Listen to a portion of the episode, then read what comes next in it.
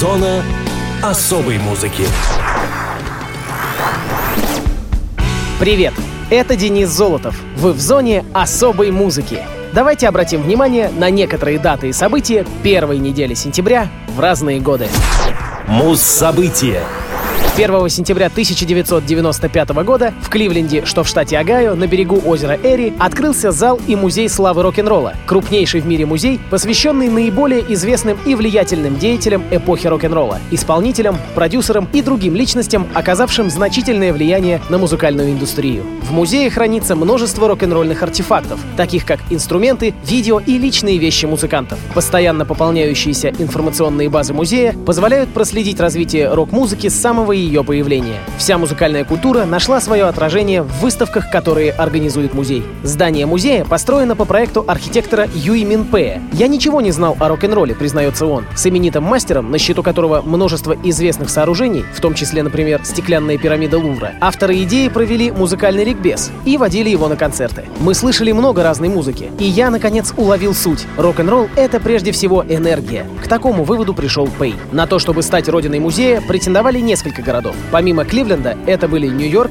Филадельфия, Новый Орлеан, Сан-Франциско, Мемфис и Чикаго. Члены организационного комитета посетили каждый из этих городов, где их встречали с почестями и концертами. Хотя первоначально главным претендентом был Нью-Йорк, Кливленд обосновал свое право тем, что здесь начало свою работу радио WMMS, одна из наиболее влиятельных американских рок-радиостанций, а также тем, что именно в этом городе работал диджей Алан Фрид, которому приписывают изобретение термина рок-н-ролл в начале 50-х годов. Решение создать подобный музей было принято в 1983 году. Идея создания организации для того, чтобы отдать должное людям, которые создали самую популярную музыку нашего времени, принадлежала музыкальному продюсеру и основателю звукозаписывающей компании Atlantic Records Ахмету Эртегуну. В 1986 году, еще до того, как определилось будущее месторасположение музея, в нью-йоркском отеле Уолдорф Астория состоялась первая церемония введения в зал славы рок-н-ролла. В первую десятку членов вошли Чак Берри, Джеймс Браун, Рэй Чарльз, Фэтс Домино, братья Эверли, Джерри Ли Льюис, Литл Ричард, а также покойные Сэм Кук, Бадди Холли и Элвис Пресли. Исполнители включаются в зал славы на ежегодной церемонии введения в зал, а новые члены, как правило, дают живой концерт. Это вовсе не обязательно рокеры. Среди членов зала много признанных мастеров ритм блюза, таких как Стиви Уандер, Эл Грин, Марвин Гей и другие, а также отдельные рэперы,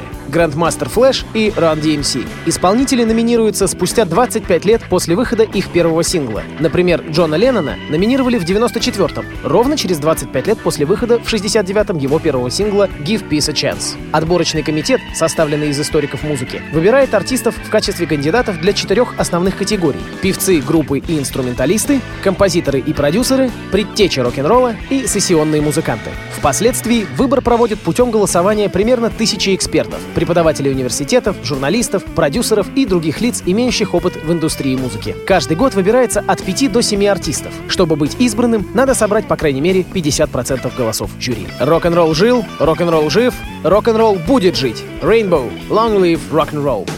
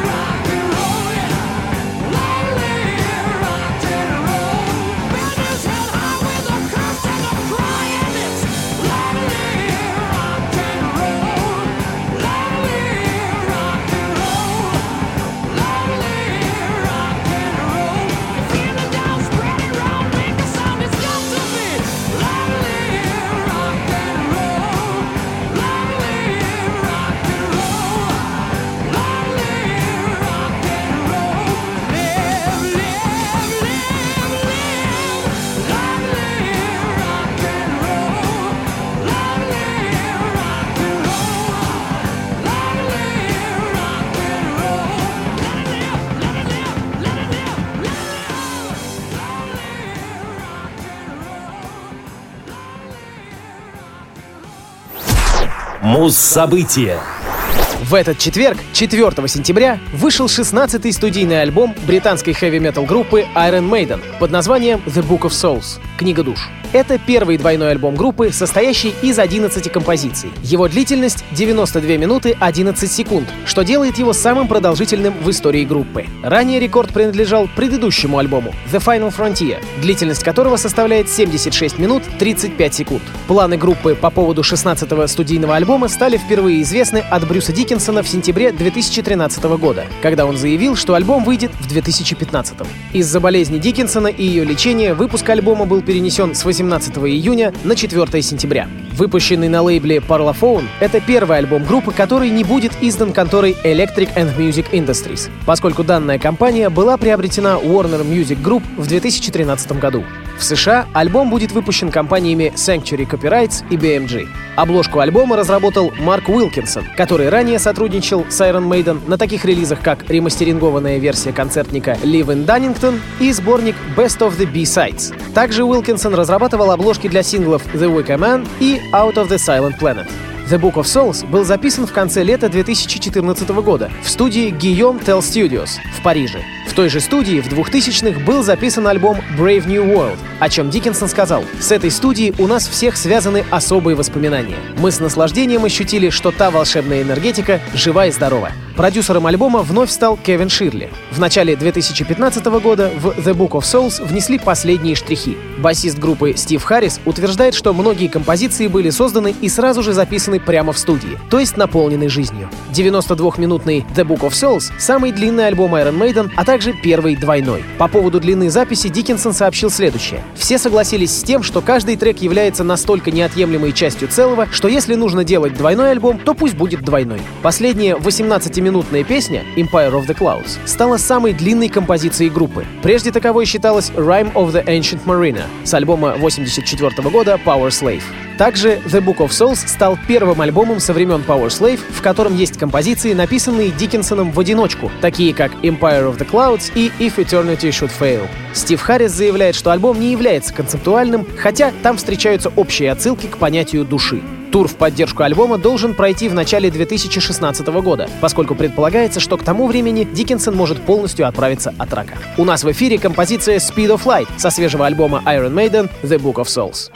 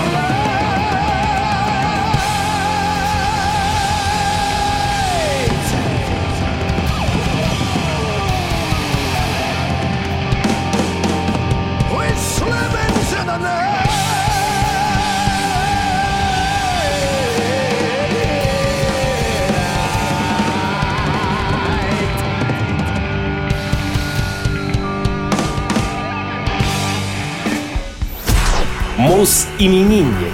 5 сентября 1946 года родился Фредди Меркьюри. Полагаю, в представлении он не нуждается. Фарух Булсара родился в каменном городе, старейшем районе Занзибара, на одноименном острове в семье парсов Боми и Джер Булсара. При рождении мальчик получил имя Фарух, что значит «прекрасный, счастливый». Его отец работал кассиром при Верховном суде Англии и Уэльса. В 1952 году у Фредди появилась сестра Кашмира. В 1954 родители определили Фаруха в школу Святого Петра в Панчгане, в 500 километрах от Бомбея то время значительное формирующее влияние с музыкальной точки зрения на него оказала болливудская певица Лата Мангешкар. Имя Фарух было неудобно для произношения одноклассниками, преимущественно англоязычными, поэтому друзья стали называть его просто Фредди. Фредди не нравились типично британский крикет и бег на длинные дистанции, преподаваемые в школе. Он предпочитал хоккей, спринт и бокс. В 10 лет он стал чемпионом школы по настольному теннису. В 12 получил кубок за победу в юношеском многоборье, а также грамоту за преуспевание во всех науках и искусствах.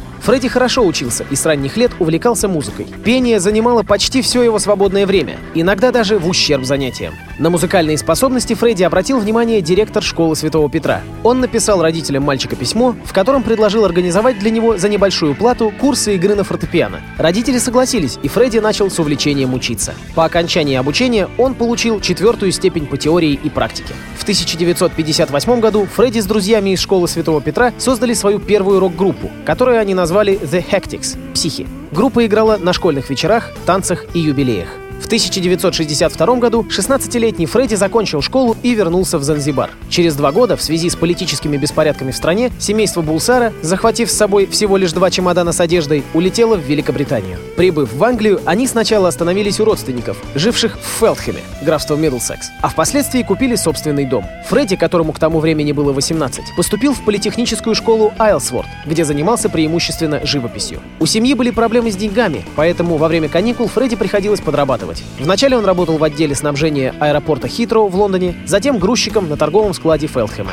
Его коллеги обратили внимание на его изящные руки, не соответствующие этой работе. На их вопросы Фредди ответил, что он музыкант и работает грузчиком лишь в свободное время. В мае 66-го он прошел собеседование в художественный колледж Иллинг в Лондоне. Вскоре после этого он покинул родительский дом и поселился в съемной квартире в Кенсингтоне со своим другом Крисом Смитом. Фредди много рисовал. Особое место в его рисунках занимал его кумир, гитарист Джимми Хендрикс. Через некоторое время Фредди попал на репетиции группы Smile. Там он познакомился с гитаристом Брайаном Мэем и ударником Роджером Тейлором. Летом 69-го 23-летний Фредди закончил Иллинг с дипломом дизайнера графики и вскоре переехал жить к Роджеру Тейлору, вместе с которым открыл магазин на Кенсингтонском рынке, где они продавали как картины Фредди, так и другие товары. 13 августа музыкант познакомился с ливерпульской группой Ibex, в дальнейшем переименованной им в Wreckage. Через 10 дней после встречи он уже знал весь репертуар группы, добавил несколько своих песен и отправился с ними на первый совместный концерт в Болтоне, графство Ланкашир. После распада Wreckage Фредди играл в коллективе Sour Milk Sea, но из-за разногласий между участниками группа вскоре прекратила существование. В апреле 70 -го года вокалист Тим Стаффел решил покинуть группу Smile, и его место занял Фредди Меркьюри. По его инициативе коллектив был переименован в Queen.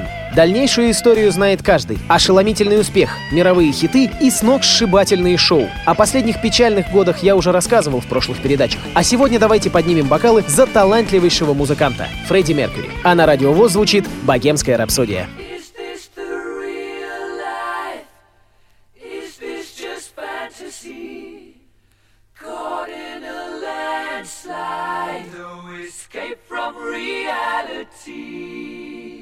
Open your eyes, look up to the skies and see.